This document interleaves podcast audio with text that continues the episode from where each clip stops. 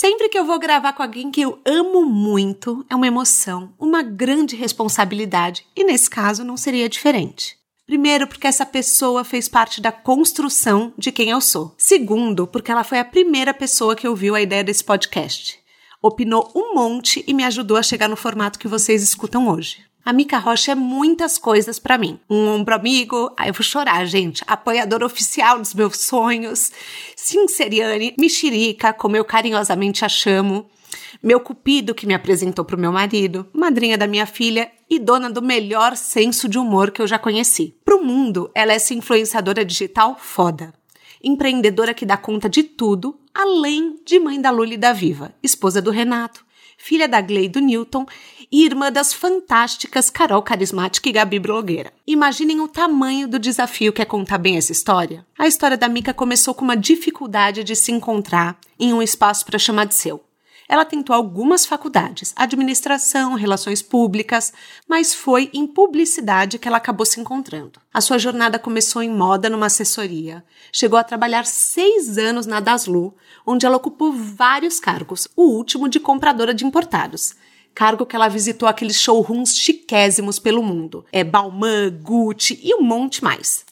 Mas o destino dela era se comunicar para nossa sorte e o universo tratou de abrir os caminhos. Os que ele não abriu, essa capricorniana abriu à força, porque nenhum sonho passa batido por ela. Começou na TV com quadros de um programa do Otávio Mesquita, Adriane Galisteu, entrevistou de MC Catra, Zezé de Camargo e Luciano, e em 2012 conseguiu vender o seu primeiro programa para Warner, SOS Pé na Bunda, onde ela ajudava pessoas a superarem fins de relacionamentos. Gente, ela é muito boa nisso, já tomei vários pés na bunda.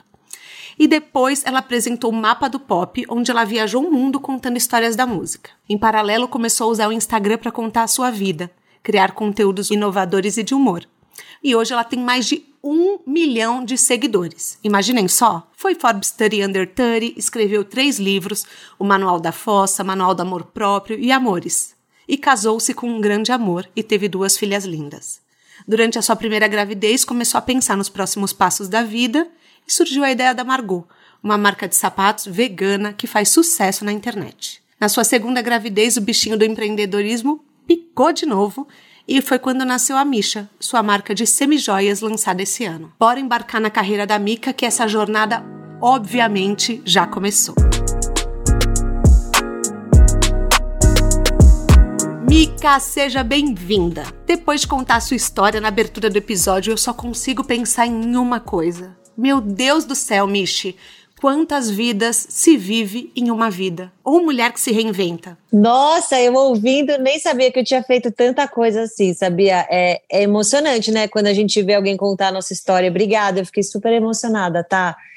É, não sei também quantas vidas eu já tive, acho que várias. É, eu sou uma pessoa que sempre me considerei muito plural na vida, sempre gostei de fazer muitas coisas. Acho que eu fiz bastante. Não, cê, e você pensa que a vida está apenas começando, a vida adulta, né? Exato, adoro. Imagina quando as meninas tiverem 15, 18 anos, o tanto que você já vai ter feito mais. Pronto, daí no começo eu já vou mostrar esse podcast que já tem uma introdução maravilhosa, entendeu? Pomposa da mãe delas, e elas vão gostar. é isso aí. Mi, tudo começou com uma vontade que você tinha de ser apresentadora de TV. Gente, para quem não sabe, o e-mail da Mica era Mica Star. Quando a gente era mais nova, então ela já botava a estrela na vida dela, entendeu?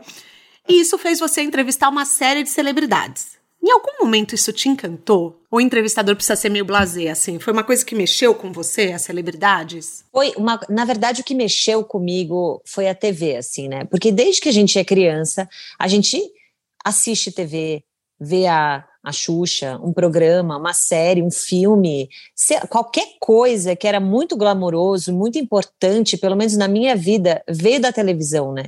Eu sou, eu sou uma filha de pais que principalmente meu pai, que adora até hoje ver TV. Então, eu cresci assistindo televisão. Estar na TV para mim era um negócio meio me belisca, o que está acontecendo? Como assim eu estou na TV? Então, eu acho que só de estar lá já era uma coisa para mim assim muito realmente assim muito grande, né? Grandiosa. É, bom, sem contar nas mil lições que eu aprendi trabalhando na TV, porque o ritmo é outro, é, são, são muitos profissionais, são muitas celebridades, né? Como você falou, que eu entrevistei, então eu tive que aprender muita coisa sobre as pessoas, tive que saber perguntar, saber ouvir, saber a hora de falar, a hora de ficar quieta, tudo, né? Decorar texto, falar espontaneamente, lidar com imprevistos. A televisão, ela realmente me trouxe um, uma bagagem muito grande da comunicação, né? Porque era o maior espaço, vai, há 10, 12 anos, que a gente tinha para falar, né? A uhum. internet estava aí engatinhando, estava começando, mas não era o que era hoje. Então a televisão realmente era um, um prestígio, né? Para quem aparecesse lá. E entrevistar celebridades é muito legal, né, gente? Porque assim, eu conheci o, o MC Catra. Isso que eu ia te perguntar. Teve alguém que você pirou, que você falou, meu Deus do céu, não tô acreditando. Aham, uhum, e foram dois, é, dois opostos. MC Catra, três horas da manhã, num hotel no centro. É, ele acendeu o cigarrão dele lá, entendeu? E me deu aí uma lição de vida, falou um monte de coisa off, né, da, da entrevista e on também da entrevista foi muito, muito legal. E a Katy Perry, que assim, sei lá, Nossa, quando ela chegou. Não sabia. Olha, juro. Hum. Quando ela chegou, olhou nos meus olhos, eu falei: Meu Deus, é bom.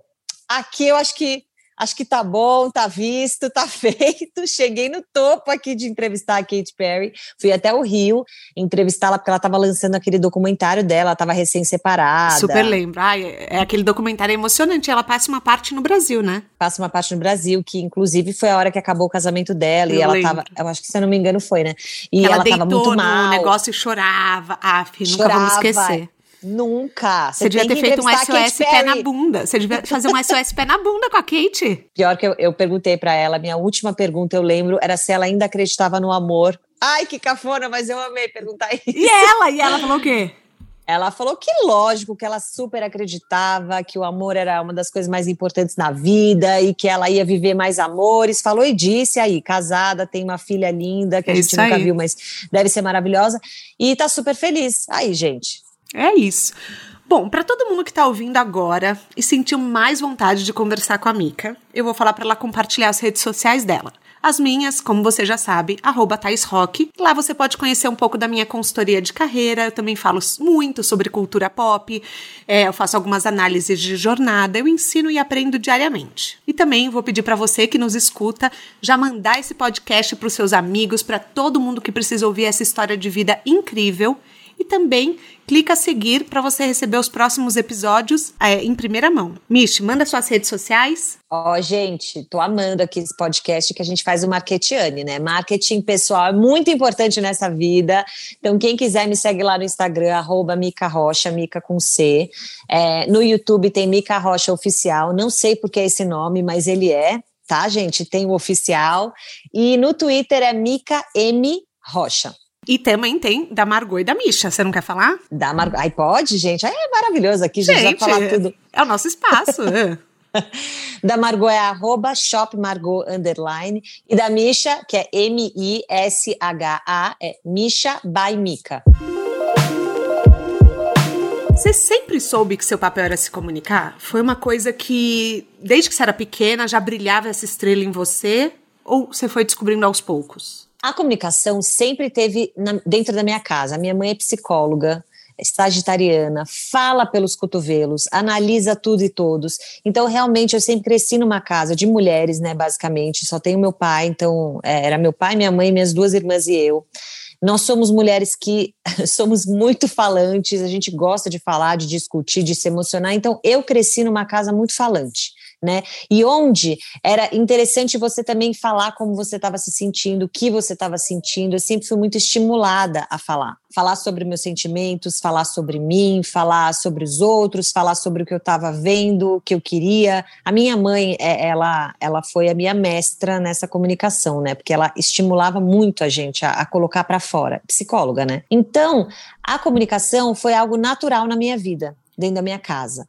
Como profissão, eu demorei muito para descobrir o que, que eu queria fazer, né? Como você falou, fiz várias faculdades, trabalhei em vários lugares e demorou para eu me sentir feliz em casa no meu trabalho sabe? Demorou para eu enxergar o trabalho como uma coisa positiva e não como um trabalho, algo que eu tinha que fazer, uma obrigação, ganhar dinheiro, é, construir uma carreira, né? Eu digo demorou, no meu demorar, né? É, alguém pode olhar minha história e falar, nossa, mas você foi muito rápida, eu tenho 40 anos e até agora não senti isso. Isso é muito comum nas pessoas. Acho que hoje a gente está se questionando, se perguntando cada vez mais se é isso que a gente quer fazer, se dentro das organizações, das empresas que a gente trabalha, é, se aquilo nos faz feliz de verdade.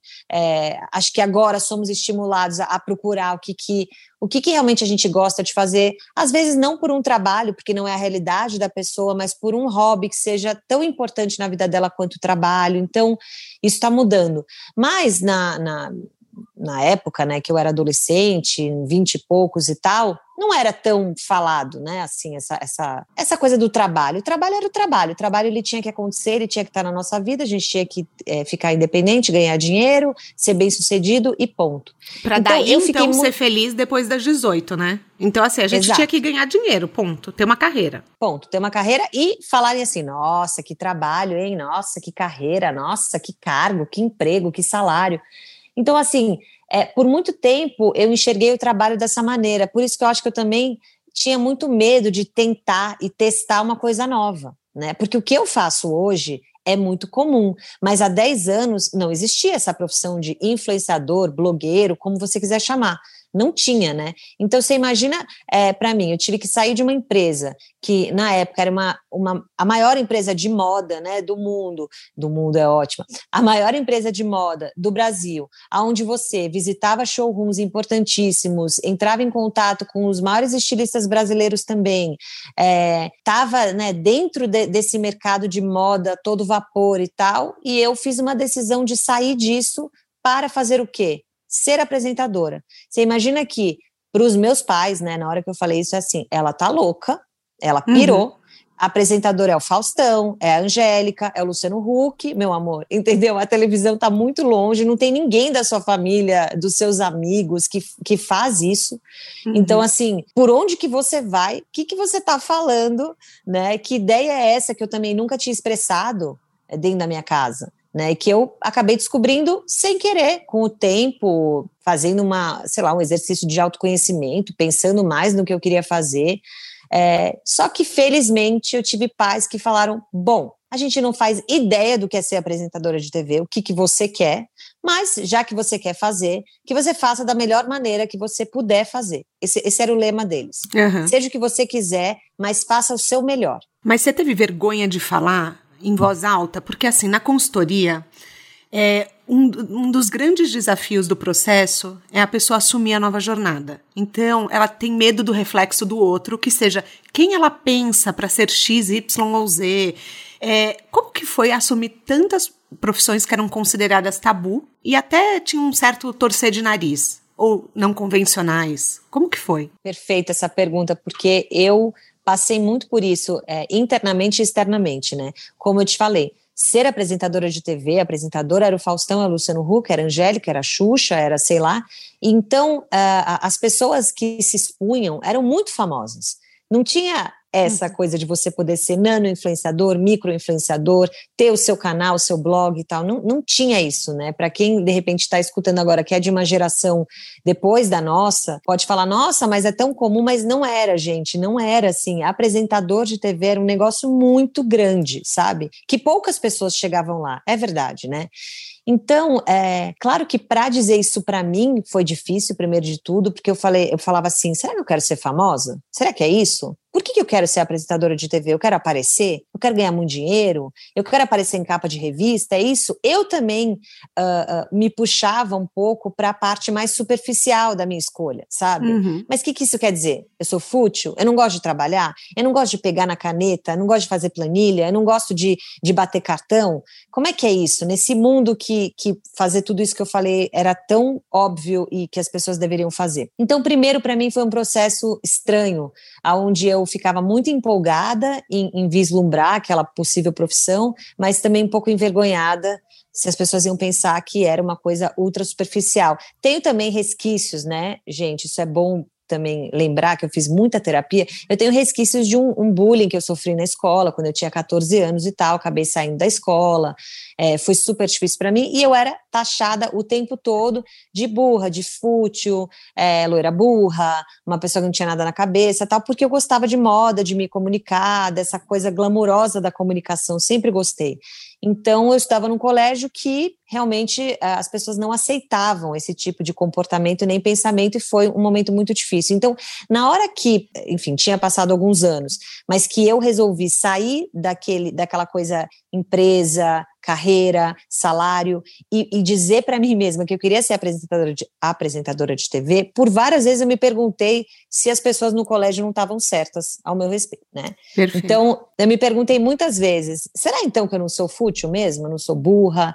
Eu não nasci para trabalhar, então eu só quero o oba-oba da comunicação, da televisão? Será que é isso? Então, antes das pessoas, eu também julguei bastante a minha escolha. Quando eu externalizei isso, aí que o negócio que o negócio ficou sério.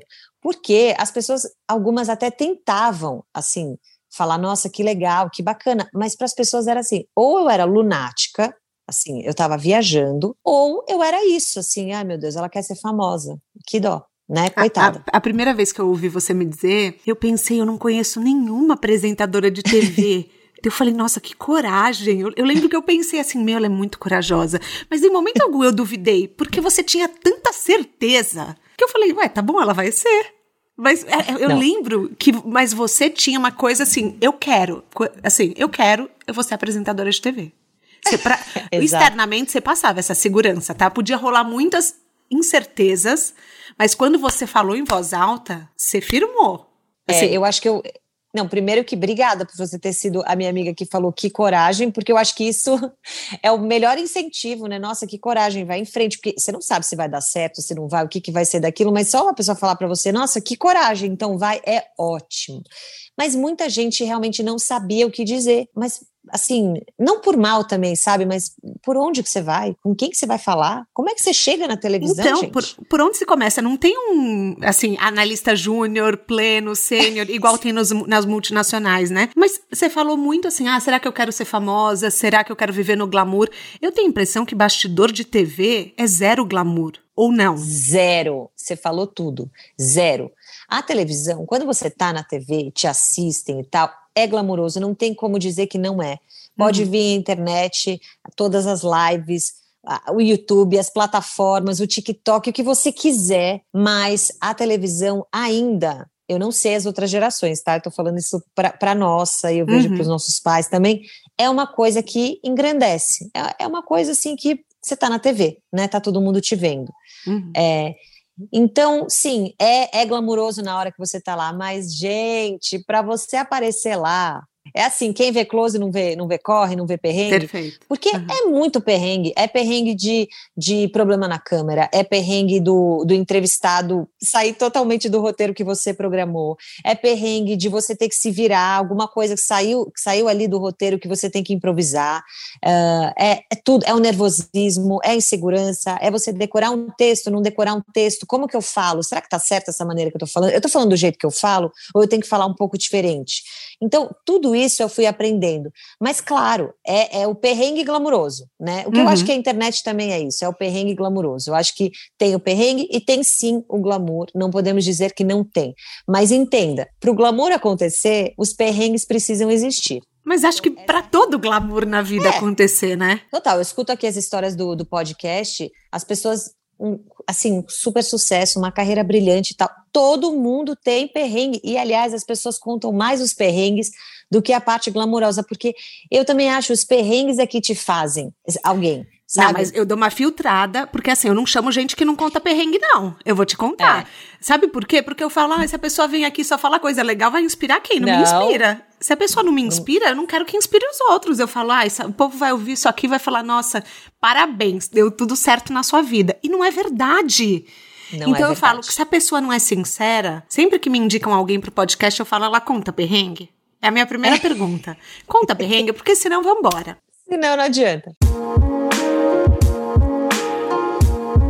Você começou a fazer o Instagram por uma vontade Sim. de simplesmente compartilhar. Porque não dava dinheiro no começo. Quando você começou, você é o que a gente chama de dinossauro da internet. Quando você começou, era, era só por prazer de falar. O que, que te deu esse start de continuar? Porque é, tem gente que faz um post a cada três meses. Em que momento que você sentiu que você tinha que estar lá todo dia? Olha, primeiro que foi assim, quando eu saí da Daslu, que foi meu último trabalho numa empresa e tal, fiz um e-mail gigante para os meus pais, né? E porque eu morava com os meus pais ainda, apesar de eu, de eu ganhar o meu dinheiro e tal, eu não, eu não, não tinha 100% né, da minha independência como eu tenho hoje e tal. Então eu devia satisfações a casa que eu morava, né? Olha, gente, eu queria sair do meu trabalho, faz um tempo que eu tô pensando nisso, escrevi um texto poético maravilhoso, que eu preciso achar esse e-mail, que deve ser muito engraçado hoje em dia.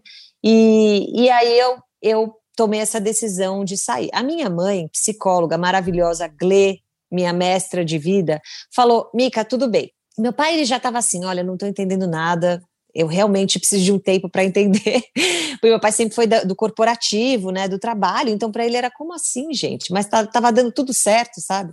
Uhum. A minha mãe falou: "OK, você quer ser apresentadora de TV? Então você já falou para uma câmera? Você já pegou no microfone?" Aí eu falei: "Não. Então, filha, você vai ter que fazer isso, né? Porque no mínimo você precisa testar e ver se você é boa. Porque não adianta você ficar nessa, ah, eu quero ser, eu quero ser, porque você também poderia querer ser astronauta, eu já ia te falar, olha, não, né? Acho que você precisa dar uma estudada aí, fazer outra faculdade, fazer outra coisa na sua vida. Então, vou fazer o seguinte: eu preciso fazer um, um trabalho lá para um, um, negócio que ela tinha, e eu preciso de alguém com uma câmera e um microfone mostrando o espaço e falando o que, que tem dentro daquele espaço. Você faz isso para mim? Eu faço, né?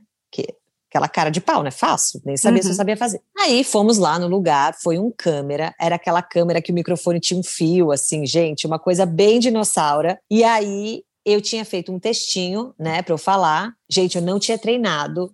Eu, eu, eu, penso nessas coisas hoje, eu falo, mas como é que eu sabia que era aquilo que eu gostava? Realmente acho que era uma coisa espiritual, porque eu nunca tinha feito nada. E aí eu peguei o microfone, o cara falou valendo, tá gravando, e eu comecei, blá, blá, blá, blá, blá, blá, falando, falando no microfone e tal, com meu texto, tudo mais. Aí acabei o meu texto, aí o câmera falou, nossa, Fátima Bernardes, arrasou.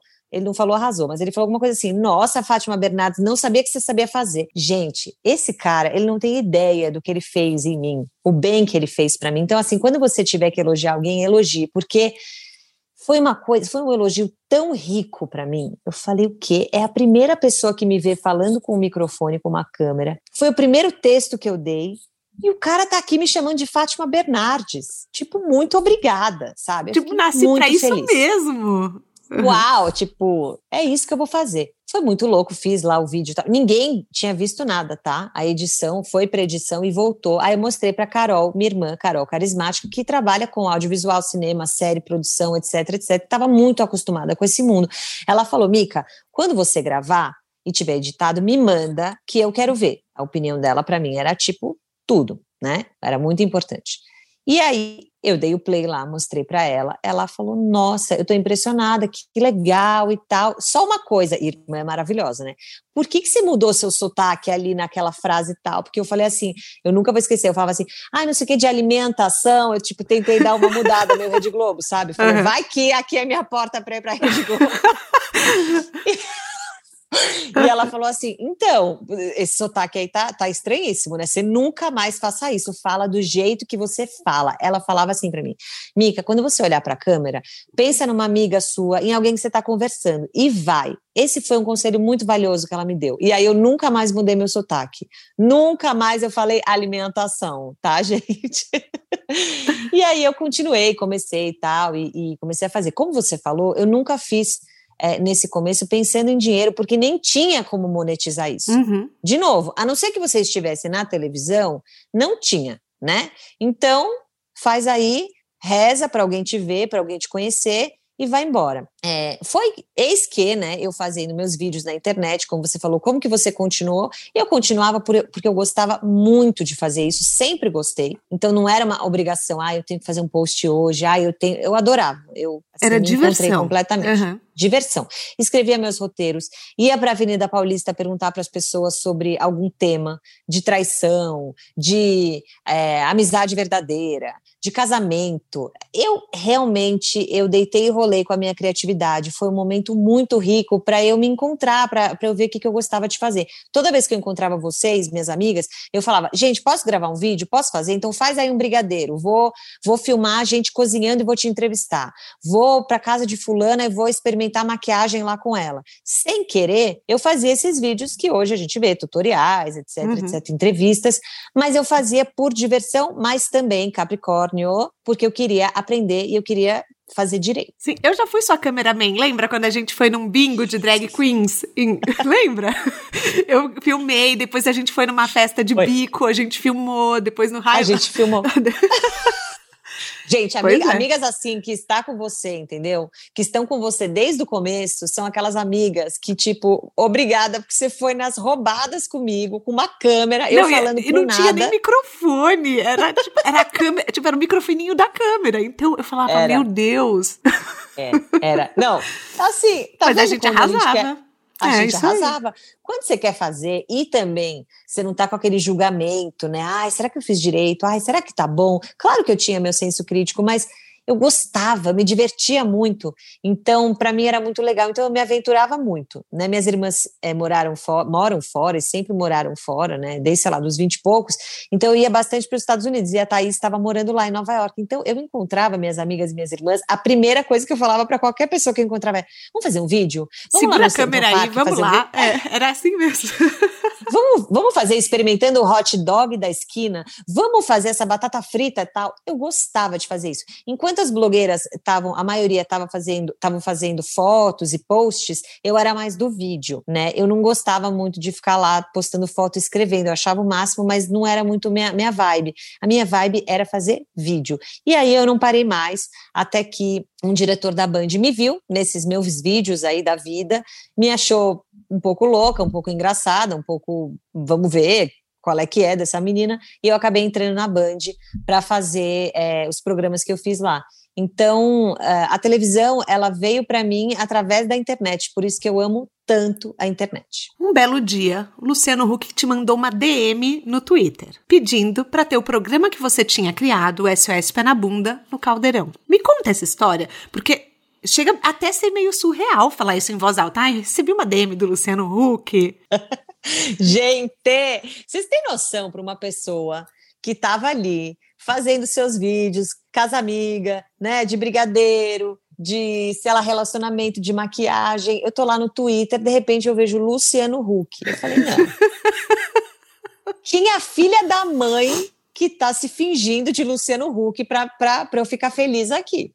Sacanagem, essa pessoa não quero mais falar nunca mais na minha vida. Aí eu falei, não, não é possível, não é possível, não é possível. Entrei e ainda não existia verificado já? Você tinha como saber que era ele mesmo? Tinha, tinha, tá, ah, tinha. Ah, tá. Isso eu tinha. Aí eu falei, gente, é o Luciano Huck. Gente, é o, o Luciano Huck. Sabe aquele, aquele e-mail que eu falei para vocês que meu pai e minha mãe falavam, mas a apresentadora é o Faustão, é a Xuxa, é a Angélica, é o Luciano Huck. Então, era o próprio me mandando uma mensagem. Eu falei, não, é possível não. Bom, Luciano, bem curto, né? Famoso, maravilhoso, né? Assim, duas linhas, tal, sucinto comigo. Oi, Mica, tudo bem? Adoro seus vídeos. ah, como assim? é, queria conversar com você. Me passa seu contato. É bom, eu fiquei uns três dias petrificada. Eu falei, não é possível, gente. Aí mandei pro meu pai. Pai, pelo amor de Deus, olha quem me mandou mensagem, Luciano Huck. E aí meu pai sempre quis se manter meio frio, pé no chão, né? Nossa, ele, ele, ele uhum. acha o ó se deslumbrar na vida e tal, então que a gente nunca pode se deslumbrar, que tem, tem, sempre tem que manter o pé no chão, mas acho que ele estava afim de dar um grito, mas ele segurou e falou, tá, então, mas calma, não precisa responder agora, assim, em cinco minutos, senão ele vai achar que você está desesperada. Deu, mas eu tô desesperada. Não, e aquela mensagem que você fala, eu vou escrever o quê? Oi, vírgula, olá, vírgula. Tudo bem? Eu pergunto tudo bem ou só mando meu número? Tipo, é uma mensagem Exato. curta, só que você fica questionando tudo, né? Tudo. Não sabia se eu chamava ele de Luciano, de Hulk, oi, tudo bem? Aí eu mandei, oi, tudo bem? É, claro, esse é meu e-mail, né? E aí ele me escreveu um e-mail, eu lembro, falando, oi, Mica, é o Luciano, tal, não sei o quê. É, queria conversar com você, bater um papo, que eu adoro seus vídeos. Eu fazia vídeos, gente, só voltando, quando foi, assim, um, um momento, assim, bem importante na minha vida do Instagram, foi o momento que eu comecei a fazer vídeos de tutoriais de relacionamento. Mas signo. antes teve o Tutomara. É, tinha o Tutomara. É, eram mini vídeos.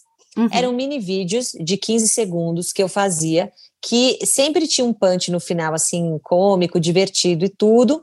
E aí eu comecei a fazer, comecei a fazer e começou a rolar muito, assim, comecei a ficar é, mais conhecida é, por causa desses tutoriais, umas pessoas famosas comentavam. A Fê Souza, que é minha amiga hoje, comentava, e eu falava, meu Deus, é a Mili, né? Como assim tal? Então, de fato, teve um, um alvorocinho legal, assim, quanto a isso, né? Porque era muito rápido, eram, eram 15 segundos, tinha que ser muito rápido, o roteirinho tinha que ser rápido, tinha que ter um punch cômico, divertido. Então, foi bem legal ter essa, essa fase aí do Instagram. Eu acho que também me destacou um pouco é, quanto a essa coisa de blogueira, de look e tal. Como eu nunca fui muito dessa vibe do look, da moda em si, eu era mais do comportamento, eu acho que esses vídeos também é, me mostraram o caminho que eu tinha que seguir. O Luciano gostou desses meus vídeos, foi por isso que ele me, ele me mandou mensagem. E aí eu mostrei o e-mail para o meu pai, né? Pai, e aí, o que, que eu respondo? Bom, o meu pai escreveu um e-mail, gente. Caro Luci, caro, caro, caro Luciano. Luciano. Ai, que mico. Uh, e aí? Ai, que mico. Ai, que mico. Filha, você não vai escrever oi, tudo bom, assim, não sei o quê você vai escrever caro Luciano. E eu, gente, caro Luciano, é um mico, mas sei lá, né? Vou ouvir meu pai. Bom, ele deve saber tudo mais. Eu acho que o Luciano, ele deve ter chorado de rir com o meu e-mail, porque era cada vírgula, era cada ortografia correta, o acento circunflexo, o agudo, o no seu aquele aquele e-mail tipo nada a ver como a gente escreve no WhatsApp, mas era perfeitamente escrito. Bom, o Luciano acho que olhou e falou: Meu Deus, calma, acho que eu preciso quebrar o gelo dessa menina, né? Ele falou: Mica, beleza, beleza então. Era assim: Mica, beleza então. Então, você quer dar um pulo aqui no Projac? Eu, gente, o Projac, gente, o que, que, está acontecendo na minha vida? Como assim, como assim, como assim? Bom, resumindo tudo, fui eu lá no Projac, né? Uhum. Andei no carrinho do Projac, vi todos os estúdios, praticamente a Disney, gente. Você não a tirou Disney foto? não é tão legal. Ai, eu não lembro se eu. Eu acho que não. Ah, não, talvez. Eu tiraria. Talvez acho eu tenha. Que, acho que eu abraçaria o motorista do carrinho e falava, vamos tirar uma foto junto. Minha não, cara já tava assim, né? Ai, aqui é meu futuro, aqui é minha vida, gente, bem-vinda, me achando, né? Coitada. Mas assim, quem, quem sonha sempre alcança alguma coisa, então vamos lá. Amém. É isso aí. Conversei com, com o Luciano. Luciano, gente finíssima, eu gosto muito dele. Ele é um cara muito gente fina mesmo, muito assim, é, conversador, interessado na sua vida perguntador, ele é um cara muito legal. E ele me recebeu super bem, a gente conversou, e eu tinha um programa engatilhado já na Warner, né? É, um programa que eu tinha criado, chamado SOS Pé na Bunda, que ele soube porque eu estava anunciando um pouco esse programa no meu Instagram, e ele queria o quê? que eu levasse o SOS Pé na Bunda para o Caldeirão. Só que, minha gente, eu tinha acabado de assinar o contrato com a Warner. Ah. Então eu não podia fazer isso, porque eu não podia, é, imagina, quebrar um contrato. Muita gente pode estar pensando agora falando assim, gente, claro que poderia, né? Era Globo, Luciano Huck. Uhum. Mas realmente eu tinha vendido esse programa para patrocinadores, né? Não era só escrito, eu tinha ido de porta não em porta. Não era só uma ideia. De, uhum. Não era só uma ideia, tinha uma equipe toda, uma produção toda pronta para começar a gravar. A pré-produção já tinha começado, é, os patrocinadores já estavam fechados, eles tinham acreditado na minha ideia, eles estavam patrocinando é, o programa, um programa de uma pessoa que nunca tinha tido um programa solo na TV, é, num canal na Warner, que era super prestigiado. Realmente, assim, eu não podia. Não, e no seu primeiro contrato grande, você não podia quebrar o contrato, né? Ia pegar muito não mal. Não podia. Ia pegar muito mal. É, eu falei, Luciano, eu tô assim, eu tô aqui entre a cruz e a espada, realmente, eu tô fechada com a Warner. E aí, Luciano, maravilhoso, falou, Mica, tudo bem, aqui é a Globo, se você quiser fazer o SOS aqui na Globo comigo, eu, ai meu Deus, não fala isso para mim, pelo amor é, estamos aqui, eu quero fazer. Ele faria a parte dos. É, a, gente, a gente faria juntos o programa, né? Era, seria uhum. meio dividido assim o programa. É, lógico que ele seria protagonista do programa, tal, mas eu apareceria lá em, algumas partes, tudo seria incrível para mim. É, mas eu realmente não podia deixar a Warner para trás. E aí, com o meu coração na mão, assim, eu disse não para Rede Globo, gente. Sério, para mim foi uma coisa é, um pouco surreal. Confesso que eu fiquei muito insegura na época. Nossa, muito. Eu tive que escrever um e-mail para ele falando que eu não podia, né, deixar o Warner enfim, para trás e tudo, e foi, foi bem difícil, porque imagina, eu fiquei com aquela pulga atrás da orelha assim, gente, será que eu desviei o meu caminho? Será que eu deixei a maior oportunidade da minha vida para trás? Será que eu fiz uma besteira? Nossa, eu, eu lembro de eu ficar muito insegura quanto a isso, mas eu fui. Eu fui e fiz. Uma das suas maiores características é abraçar as oportunidades que aparecem. Como o livro, por exemplo, que você nunca tinha pensado e foi um mega sucesso e você topou o convite. Você tem um grande plano ou você vai deixando as coisas acontecerem? Eu tenho, eu tenho planos, mas eles vão mudando, sabe? Porque eu acho que eu também vou mudando. Tipo, eu fiz o SOS Pé na Bunda, a gente apresentou esse programa, foi muito legal. Mas, gente, foi um fracasso. Vamos falar de perrengues? Esse foi um grande perrengue da minha vida. O programa que eu tinha colocado todas as minhas forças, toda toda minha energia, tudo, gente, que eu acreditava até então ser importante na minha vida, é, no trabalho, estava no SOS Pé na Bunda. Ele deu muito errado. Foi um canal que não passava meu programa. É, eu, eu já anunciei o programa e ele não foi ao ar. Eu já eu lembro da gente, ir pra sua casa. É, eu lembro, não, eu tava. Da gente, gente ir pra sua casa pedir um monte de hambúrguer. Você lembra desse dia? E daí não Comemorar. Passou. Comemoramos, tipo, aê, tá indo pro ar! E não passou, eu lembro. Lembra? Hoje, hoje eu rio. hoje eu dou risada. No dia eu falei assim, gente, que P é essa, entendeu? E, daí, assim, assim? e volta o cão arrependido com os rabinhos. Era Total. gente. Não, era assim, era uma galera uhum. em casa, pedir jantar. Falei, gente, Eu vamos todo mundo assistir. A, a, hora da minha vida chegou. O meu programa na Warner, no horário nobre. Era horário nobre, gente. Era depois de Friends. Para. Tipo assim, era maravilhoso. O que, que eles fizeram? A dobradinha de Friends. Eles excluíram o SOS Pé na Bunda da, da, da programação naquele dia. E o, o programa não passou. Tipo aquele mico para os seus amigos, para as pessoas que você falava, sei lá, na internet, no Twitter, para qualquer lugar, assim assim, foi um mico, né? E, e eu fui aprendendo, eu fui tomando muito na cara é, com SOS Pé na Bunda, né? Eu tomei muitos pés na bunda com esse programa. Não deu certo na Warner, ele não renovou, ele não passava na, na grade que tinha que passar era prometido uma coisa e não era feito. Então, assim, pensa aquela formiga, aquela, aquele, aquela, aquele bichinho na minha orelha, assim, não foi para Globo, não foi lá no Luciano Huck, olha o que está acontecendo. Então, por um momento, eu falei, nossa, gente, eu fiz tudo errado. Eu escolhi um caminho com completamente errado, eu fiz escolhas ruins e pronto. E agora a coisa não deu certo. Eis que, quando fecha uma porta, abre uma janela, né, gente? Não vamos esquecer disso. Uma editora da Saraiva, que, nossa, é uma super editora e tudo mais. A Débora, nunca esquecerei dela, sou muito grata a ela. Débora Guterman, um beijo para ela, maravilhosa. Me escreveu, não foi um e-mail, foi um inbox no Facebook, gente, que eu não checava, né? Uhum. Checava minhas directs lá. Um belo dia, estava no quarto da minha irmã e não sei por que cliquei lá e vi é, uma, uma mensagem dela. Ela falou: Oi, Mica, tudo bem? Achei super divertido o seu programa SOS Pé na Bunda e queria saber se você tem interesse em transformá-lo num livro. Eu falei: Oi, como? Num livro? Mas foi esse fracasso todo? Por que você está querendo fazer um livro disso? Ué, para ela não posso fazer. Não, é exato, mas olha como a gente às vezes, né, não vê oportunidades, porque a gente fica se cobrando, se criticando tanto que a gente não consegue nem ver outras oportunidades. Graças a Deus que tem pessoas que podem ver por nós. A Débora foi uma delas. E aí é, fui conversar com ela, conversa vai, conversa vem, escrevi um livro, Manual da Fossa, meu primeiro livro. É, entrou na lista muitas vezes dos mais vendidos do Brasil. Eu falo isso, gente, porque eu estava vindo de um grande fracasso na minha vida, de uma frustração imensa, e, e fazer o Manual da Fossa e ele ser best-seller, para mim, foi uma virada, sabe? Assim, foi uma virada de autoestima. Minha autoestima voltou. Eu falei, então a gente está de volta no jogo, vamos embora.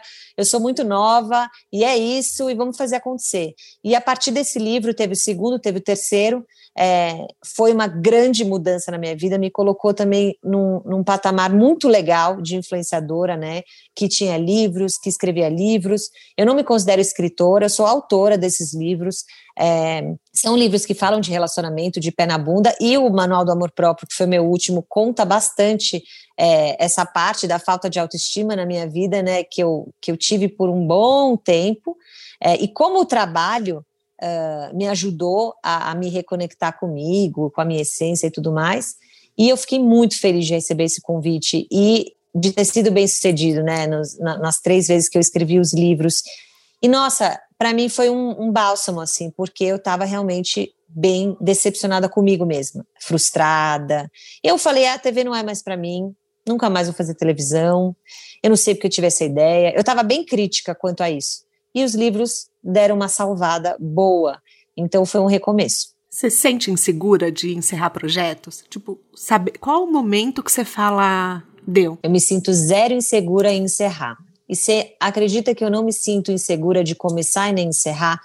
Eu, eu tenho um defeito e uma qualidade que é a mesma coisa. Eu não tenho medo de começar, né? Então eu me jogo, eu vou, não tenho medo de novos desafios, mas isso também pode ir contra mim. Eu posso ir cedo demais, né? Eu posso ir com sede ao pote sem olhar criticamente outros aspectos que eu deveria considerar. Então, eu tenho essa, essa, esses dois lados. Quando eu encerro, eu encerro, tá? Você me conhece. Para mim, quando acaba uma coisa, acaba. Relacionamentos, amizades, trabalhos, tudo. Quando eu sinto no meu coração que não é mais para eu fazer, eu corto e vou para outra coisa. Isso realmente sempre foi muito característico meu. E eu acho que é, não me dá insegurança de, de terminar nenhum ciclo, porque quando ele termina, ele realmente acabou para mim. Parte mais legal de compartilhar sua vida com tanta gente? Porque eu vejo que você Nossa. faz assim com a sua essência. Tá, eu gosto. Assim, é, é uma coisa como você falou, é, é natural para mim. Os dias que eu também não estou afim e que eu não estou com o meu humor maravilhoso, eu fico na minha. Eu nem apareço. Porque eu, mal-humorada, sou uma chata, sou um saco também. Capricórnio, quando é mal-humorado, gente, é ranzinza no último. Então, assim, na maioria das vezes eu tô muito disposta. Mas quando eu não tô, eu nem eu nem abro a câmera aqui, eu nem faço stories, eu sumo para passar esse momento e depois eu voltar bem. Porque eu gosto de aparecer bem, não é assim, ai, você tá sempre bem, é tudo tão bom. Não, eu não sou essa pessoa que fala que tá tudo bem. Mas quando eu não estou bem mesmo, eu prefiro ficar na minha. Então, na maioria das vezes que eu tô fora de casa, com amigos, com pessoas, eu, eu tô aberta, sabe, a falar com as pessoas, eu gosto. Uma das entrevistas que eu fiz aqui no De Carona foi com a Isaf Karawi, que ela é uma pesquisadora e a tese dela de doutorado foi mapear o trabalho das blogueiras. Eu te contei, né? É, uhum. E ela falou que um dos grandes pontos de conexão com seguidores é quando eles sentem que você é gente da gente. Como que você enxerga isso? É, como que você acha que os seguidores se identificam com você? Porque eu acho que ao mesmo tempo que eu gosto, às vezes, de fazer um carão, me sentir bonita, como qualquer pessoa neste mundo, eu também apareço sem maquiagem, sem essa obrigação de estar tá perfeita, arrumada, em ordem, intacta. É, eu falo dos meus perrengues numa boa, gosto de contar o que não dá certo, o que dá também gosto, mas o que não dá também, para mim, eu não tenho problema, eu não tenho uma dificuldade com o fracasso, com o que não deu certo, sabe? Tá. Uhum. Eu acho que eu aprendi que se não deu certo, não era para dar, então o que, que eu vou fazer? O que, que, eu, o que, que eu vou fazer depois disso? O que, que eu aprendi? O que, que eu vou fazer? Então, para as pessoas, eu acho que a gente cria uma identificação com as pessoas, é isso que você falou. Quando tem um perrengue, e não é assim, ah, porque as pessoas gostam de ver desgraça e coisa ruim. Não, mas é porque na vida de todo mundo as coisas dão errado também. Então, quando alguém te fala, nossa, a minha vida também deu errado nisso. Nossa, isso aqui foi um fracasso. Quem está escutando a gente, quem está é, passando por um momento assim, fala: eu não estou sozinho, né? Que bom.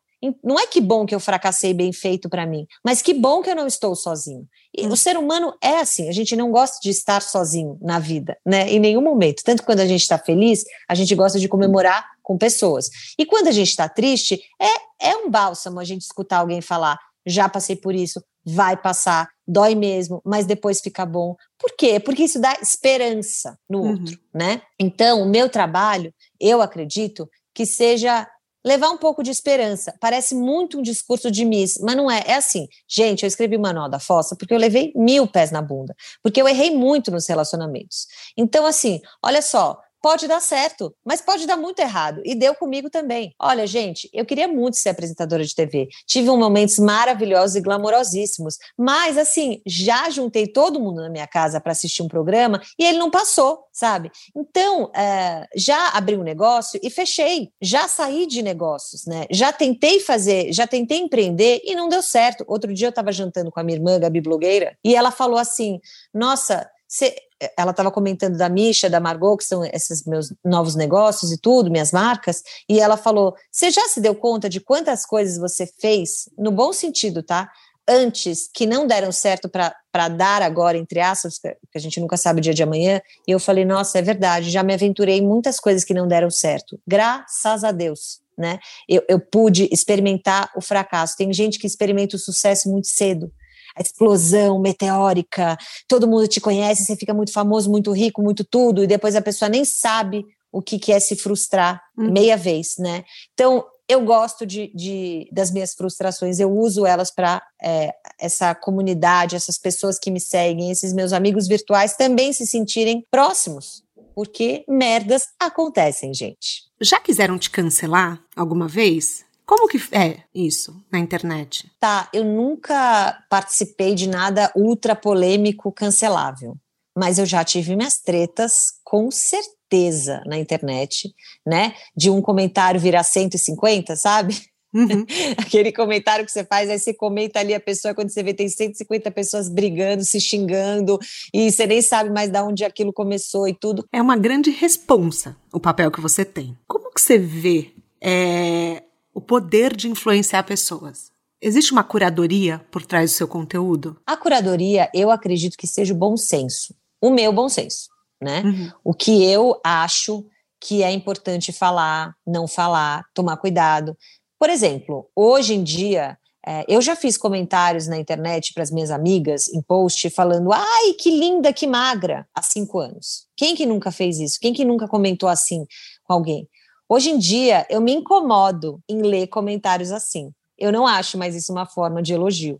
Então, assim, por mais que você tenha um bom senso, você tem um tempo que vai te mostrando que você vai amadurecendo e que também as pessoas vão levantando bandeiras que, fa que fazem a gente pensar, né, gente? Quantas coisas a gente pensa hoje em dia que há uns 5, 10 anos a gente não parava para pensar. Sim. Então, sim, eu tenho meu bom senso, mas eu também tenho uma maturidade que me permite, né, é, agora a ser mais responsável. Eu nunca me considerei irresponsável, nunca fiz alguma coisa, bom, que eu acho, tá, gente, mas que rolou alguma polêmica, que foi super irresponsável da minha parte.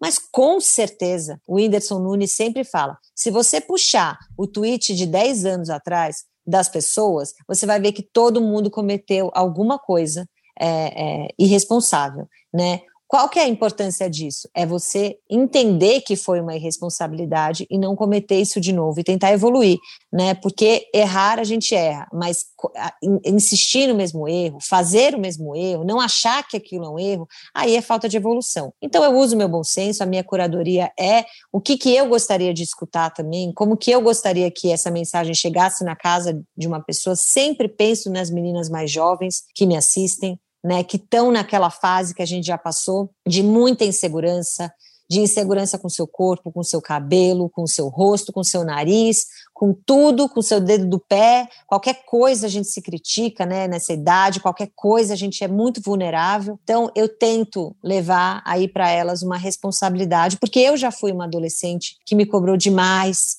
é, eu me cobrei demais, é, achei que eu tinha que mudar meu rosto, meu corpo, meu tudo para ser feliz né? E hoje eu tenho filhas mulheres, tenho essa grande responsabilidade nas minhas costas, né? De equilibrar a estética com o bom senso, né? Sou uma pessoa vaidosa, gosto de estar bem, mas não, não vivo mais disso, não sou mais refém disso, já fui. Então, essa responsabilidade que eu, que eu trabalho. E tem produtos que você diz não, por exemplo, que você fala, isso não é o meu perfil? Emagrecedores, é, coisas que colocam, de novo, o nosso corpo em primeiro lugar. Não a saúde, mas o corpo. Né? Uhum. Então, shakes emagrecedores que já vieram me orçar. Eu não faço isso de jeito nenhum. Primeiro que eu não sou consumidora disso, então eu não, também não poderia falar. E eu não quero passar uma, uma uma mensagem para a pessoa que está me escutando que ela precisa emagrecer, mudar o corpo dela e, e, e, tudo mais, né? Se você falar de saúde, é uma coisa. Tive, tive gestações saudáveis, me cuidei, mas eu, eu, eu não gosto de fazer esse culto ao corpo perfeito, porque eu já fui refém das revistas, eu já fui refém de tem que ser magro, tem que ter a barriga assim, tem que ter a barriga assado, é, já fui adepta de dietas malucas de quando eu tinha vinte e poucos anos, já fiz tudo isso e eu não quero ser essa pessoa de novo. Eu não gosto disso. Isso nunca me fez feliz e nunca me fez bem. Então, tem produtos que eu acho que não tem a ver, a mensagem não vai ser legal e que eu não faço. Eu vi você comentar que a maternidade te trouxe, além dos seus grandes amores, a vontade de ser empreendedora. Conta um pouco para os caroneiros assim, como que foi esse, esse start, essa mudança? Tá, a maternidade faz muitas coisas com a gente, né? Você, você sabe. A gente muda o tempo todo, mas a maternidade em si, no meu caso, a gestação, essa espera, né, das meninas, é, me fez ficar muito pensativa. Na Luísa fiquei mais introspectiva, muito doce, um amorzinho de pessoa, e na da Olivia eu fiquei meio sangue nos olhos, eu vou fazer mais, eu quero fazer mais e tal. Mas nas duas gestações me fizeram parar para pensar aonde eu estava na minha vida e para onde eu queria ir. Engraçado, né? Eu acho que isso acontece porque também você está à espera de um outro ser que vai é, completar aí mais ainda a sua vida, que, que, como que você vai ser mãe dessa pessoa, que tipo de mãe você vai ser, que tipo de pessoa você quer ser para os seus filhos. E eu acho que isso te faz pensar em muitas coisas. Coincidentemente, nas duas gestações, eu pensei em empreender. Uma coisa que, na verdade, eu sempre fiz, porque se você pensar trabalhar no Instagram, fazer meus próprios vídeos, minhas coisas, sempre foi um, um empreendimento na minha vida, né? Mas o empreender de ter uma marca, uma empresa, eu achei que nunca ia chegar esse momento. E como eu falei para vocês desde o começo, eu mudo e eu não me importo em mudar. Eu gosto de mudar. Eu queria ser apresentadora de TV? Queria. Eu quero hoje em dia? Não. Ah, isso é um problema? Isso é maravilhoso. Eu quero ser outra coisa. Estou fazendo outra coisa que me faz muito feliz. Então eu pensei na Margot e na Misha, né, nas gravidezes da Luísa e da Olivia, e eu fiz. São minhas duas marcas que eu amo de paixão, é, que me transformaram, assim como a maternidade, né? Que é, trouxeram uma nova visão de trabalho. Olha aí o meu pai aparecendo de novo, um cara que era super da corporação, do, do, corporativo, da empresa e tal, e que eu falava: nossa, imagina, gosto da minha rotina leve, gosto da, dos meus horários flexíveis, gosto de, de, trabalhar assim autônoma. Nunca achei que eu ia estar tão apaixonada por ir todos os dias para o escritório construir essas empresas. E é nessa fase que eu estou muito feliz é, com essas duas, uh, com esses dois presentes, assim, eu acho, da minha vida.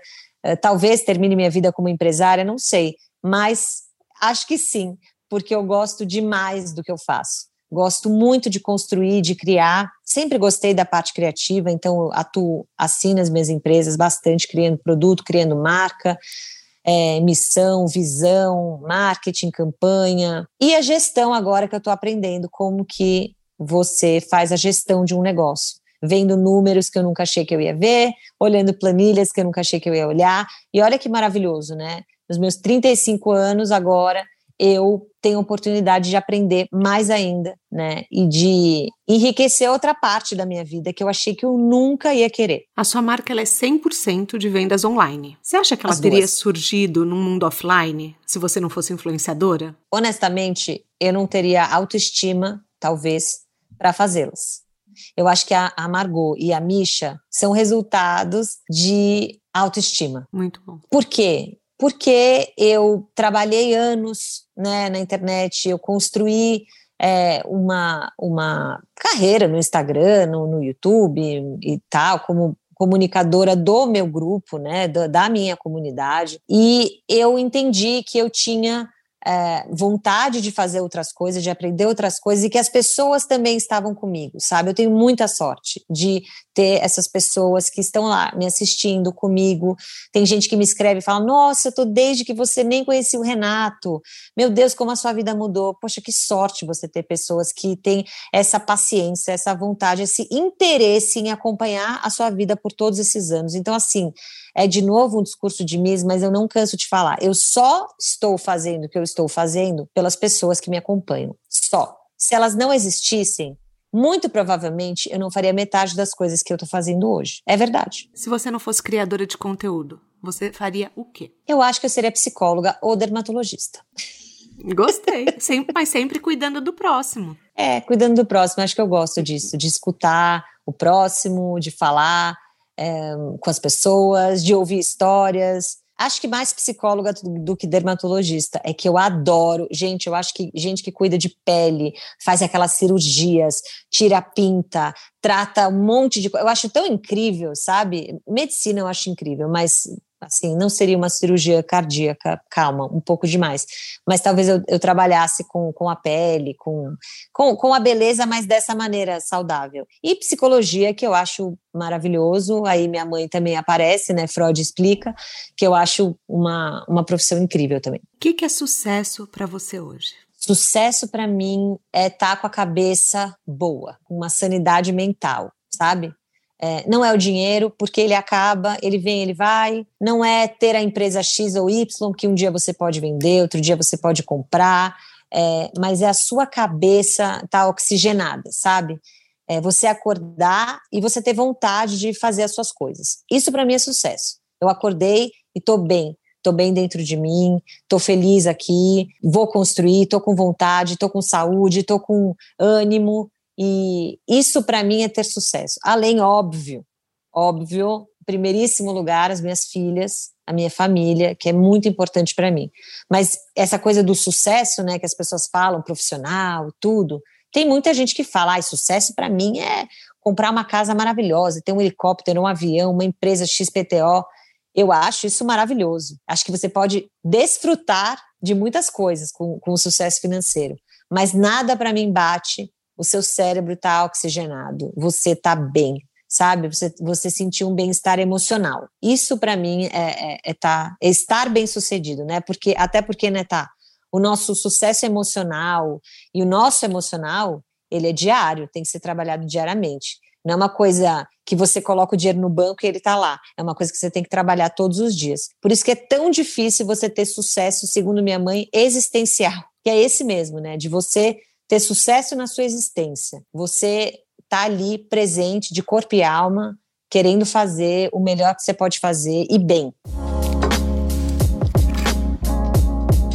A gente tem um quadro aqui que chama Pneu Furado, como você sabe. Que eu acredito que as melhores histórias vêm dos perrengues. O que, que você considera que foi assim o seu maior erro até agora, que nenhuma escola te ensinaria? Olha, pneu furado, eu tenho, na verdade, muitas entrevistas, muitos erros que eu cometi, chamar uma pessoa de um nome que não era, né? Então, sei lá, você está entrevistando. É... Me fala aí alguém, tá? Kim Kardashian. Não, desculpa, acho que. é. Nossa, aí, aí, esse momento eu não cheguei igual você chegou. Você tem foto com ela, tá vendo? Eu nunca conheci a Kim Kardashian. Mas, mas... no dia que você for, você me leva como assistente, igual a Helena fez, tá? É, menina, mas é óbvio, é claro. É mais fácil você me levar como assistente, ela vir no seu podcast. Ah, bebê. Imagina! Ó! Oh, Olha, vou falar uma coisa. Um dia, vocês aguardem, Kim estará aqui. Eu tenho certeza, gente. Está aqui escrito que eu profetizei também. É, então, chamar a pessoa do nome errado, isso é muito meu marido, né? Mas eu já fiz isso em entrevista e realmente é, foi chato. A pessoa me olhou e estava gravando e eu estava chamando a menina que chamava, é, sei lá, Perla de Pérola, entendeu? Uhum. então, isso acontece bastante. O mico de você falar que o programa vai passar e não passou, né? E, mas assim, no geral, o que, que eu já fiz de erro? Muitos. Mas eu já fui muito ingênua, muito, muito ingênua, de achar que tudo bem, que tal pessoa é de tal jeito, que tudo bem eu fazer assim, as pessoas não são ruins. Não, imagina, eu sou muito empolgada. Uma coisa que você sempre falava para mim, nossa, como você abre sua vida fácil para as pessoas, né? A pessoa senta na mesa, você já conta tudo para ela, aonde você foi, para onde você vai, o que, que você acha. Eu era muito assim. E me dei mal muitas vezes, acabava me abrindo demais para quem não merecia a minha abertura. Tipo Xuxa, vocês não merecem falar com meu anjo. Então, então eu, eu aprendi, estou aprendendo cada vez mais essa ingenuidade assim que ainda tem. Talvez, sabe, gente, se a gente pensar fundo, assim, bem na terapia, é, talvez essa, essa fragilidade que a mulher ainda acredita que ela tem, ou que ela tem que ser sabe? Que a gente tem que ser legal, que a gente tem que ser uh, legal com as pessoas sempre, que a gente tem que contar tudo para todo mundo e ser uma pessoa agradável. Não é que a gente não tem que ser legal com as pessoas, mas a gente tem que colocar nossos limites, sabe? E eu não colocava muito, não. Eu ia, eu ia falando da minha vida, de como eu era, daqui a pouco outra pessoa estava falando para outra, para outra, para outra, e eu me expunha de uma maneira que eu não deveria me expor, né? Então, eu estou aprendendo a segurar muito as coisas para mim. Acho que a maternidade mudou isso bastante. Eu não preciso mais falar nada, sabe? Mal conto minhas coisas. Mas não é porque eu acho que o outro vai torcer contra, mas eu aprendi que muitas vezes a gente não precisa falar, a gente tem que fazer e, e falar para poucos e bons e aprendendo, né, com esses nossos erros. Mas já fui muito ingênua, nossa, muito. Na sua mala de viagem, eu sei que você caminha para a dominação mundial, mas eu não posso deixar de perguntar, já que eu pergunto para todo mundo aqui. Quais são os seus planos para o futuro? O próximo sonho que você quer realizar? Dá um spoiler, porque eu sou uma libriana ansiosa. Bom, sem dúvida, profissionalmente, as minhas marcas estão nos meus sonhos, né? É, tem muita gente que fala, poxa, mas você tem duas marcas? Mas não é muito. Olha, se eu puder, eu posso ter três, quatro, cinco eu tenho planos para minha vida é, grandes nesse nessa questão, nesse âmbito empresarial. Gente, olha isso. Comecei esse esse podcast falando que eu queria ser apresentadora de TV. Hoje eu estou vislumbrando o meu futuro como empresária. Olha, olha como as coisas mudam e que bom que as coisas que mudam. Nossa, é que bom. Você imagina se a gente tivesse que ficar preso ao nosso primeiro amor, ao nosso primeiro namorado, à nossa primeira paixão, ao nosso primeiro trabalho né? Tem gente que tem a sorte ou a, enfim, a vida, né, que já estava ali determinada a ficar no seu primeiro algo. Mas eu nunca senti que eu, que eu fui essa pessoa. Então, hoje, realmente, eu tenho planos maiores para as minhas empresas, né?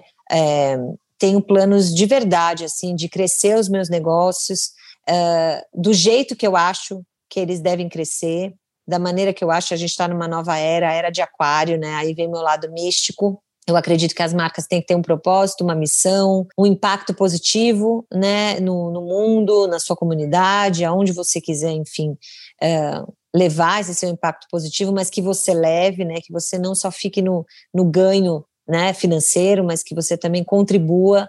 Então, eu vislumbro isso, eu vislumbro um crescimento muito grande das minhas marcas com impacto é, social positivo, grande sabe? Que faça uma baita diferença. Eu acho que fica uma mensagem também para os nossos caroneiros que a liberdade da vida mudar num segundo é uma esperança. É, é muito. Por, por pior que esteja, tudo muda, as nossas prioridades mudam, os nossos sonhos mudam. Daqui a um segundo, você está pedindo para Deus uma coisa que você nunca imaginou que você ia pedir. Então, eu gosto muito desse ponto de vista que você fala: olha só como eu mudei porque eu acho que é isso que faz da vida tão dinâmica e que faz com que a gente realize sonhos que a gente nem esperava, né? A mudança do caminho. Muito, tá. E eu gosto tanto dessa, sabe, se eu puder aliás, primeiro, obrigada por, por ter me dado esse espaço de contar a minha história.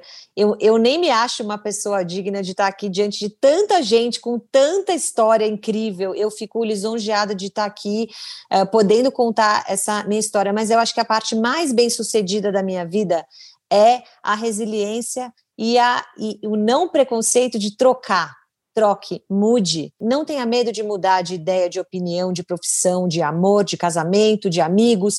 Não tenha medo, sabe? E a única coisa, como você falou, de pedir para Deus, a única coisa que eu peço para Deus todos os dias, além de saúde, é me coloca no meu caminho.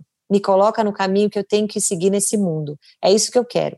Eu quero cumprir a minha missão aqui da melhor maneira possível, sendo apresentadora, entrevistadora, comunicadora, empresária, mãe, amiga, o que for que eu cumpra a minha missão. É isso que eu quero. É, eu, bom, eu ia te perguntar qual aprendizado você faz questão de não esquecer, mas você já falou tanto. Falei muito. De levar na bagagem que acho que eu queria te perguntar: um livro, um filme, ou uma palestra, um documentário, um TED Talk que mudaram a sua vida. E não precisa ser relacionado à carreira, mas que você, o primeiro que vier à mente, para você indicar para as pessoas eu acho que. Você conhece a, você conhece a Esther Perel? Conheço. Sexo no Cativeiro. Quem não leu, leia. Você tem sua lua em escorpião, né? Eu tenho minha lua em gêmeos.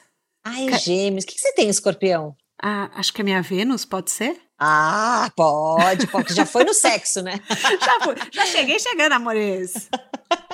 É que a, a, Esther, ela fala também sobre autoestima no relacionamento, relacionamento a dois e tal. Como eu falei bastante sobre isso na minha vida, eu lembro muito dos TED Talks que ela, que ela fez, né? Que são incríveis, aliás, gente, escutem.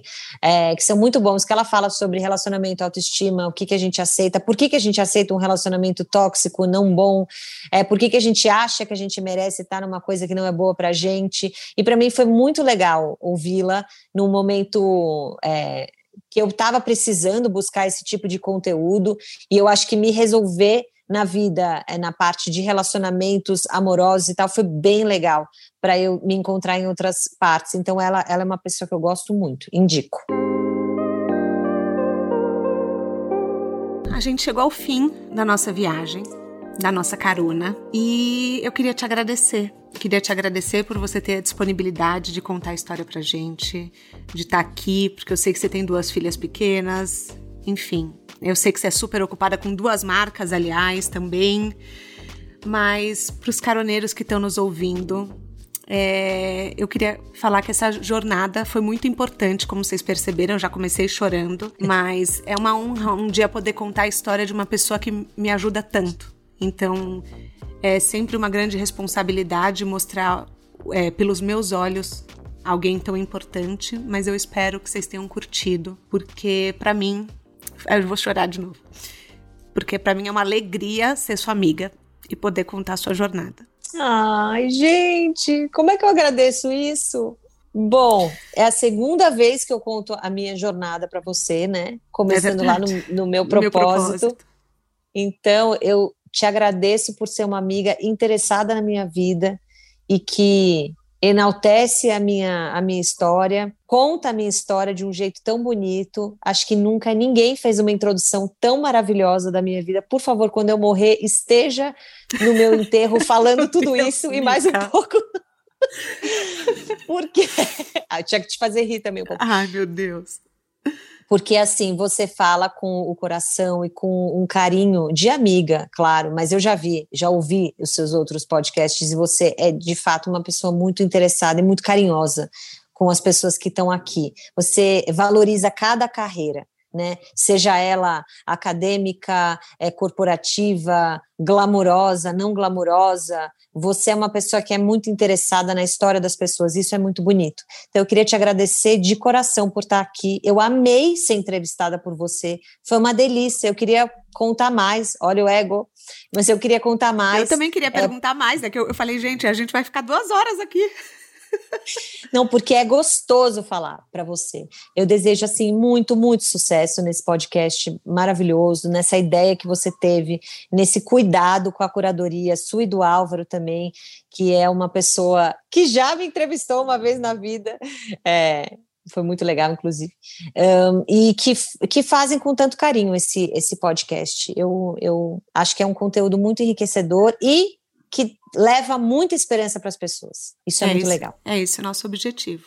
Parabéns. O de Carona na Carreira tem a supervisão de conteúdo do Álvaro Leme, pesquisa e apuração da Vitória Zanetti, sonoplastia e edição do Felipe Dantas e a identidade visual da Mel Serri e do Vijay Rodrigues. As dicas que a gente abordou até aqui estão na plataforma que você nos escuta, no descritivo do podcast. Bora lá no Instagram falar mais sobre o episódio de hoje e até a próxima semana. Um beijo grande.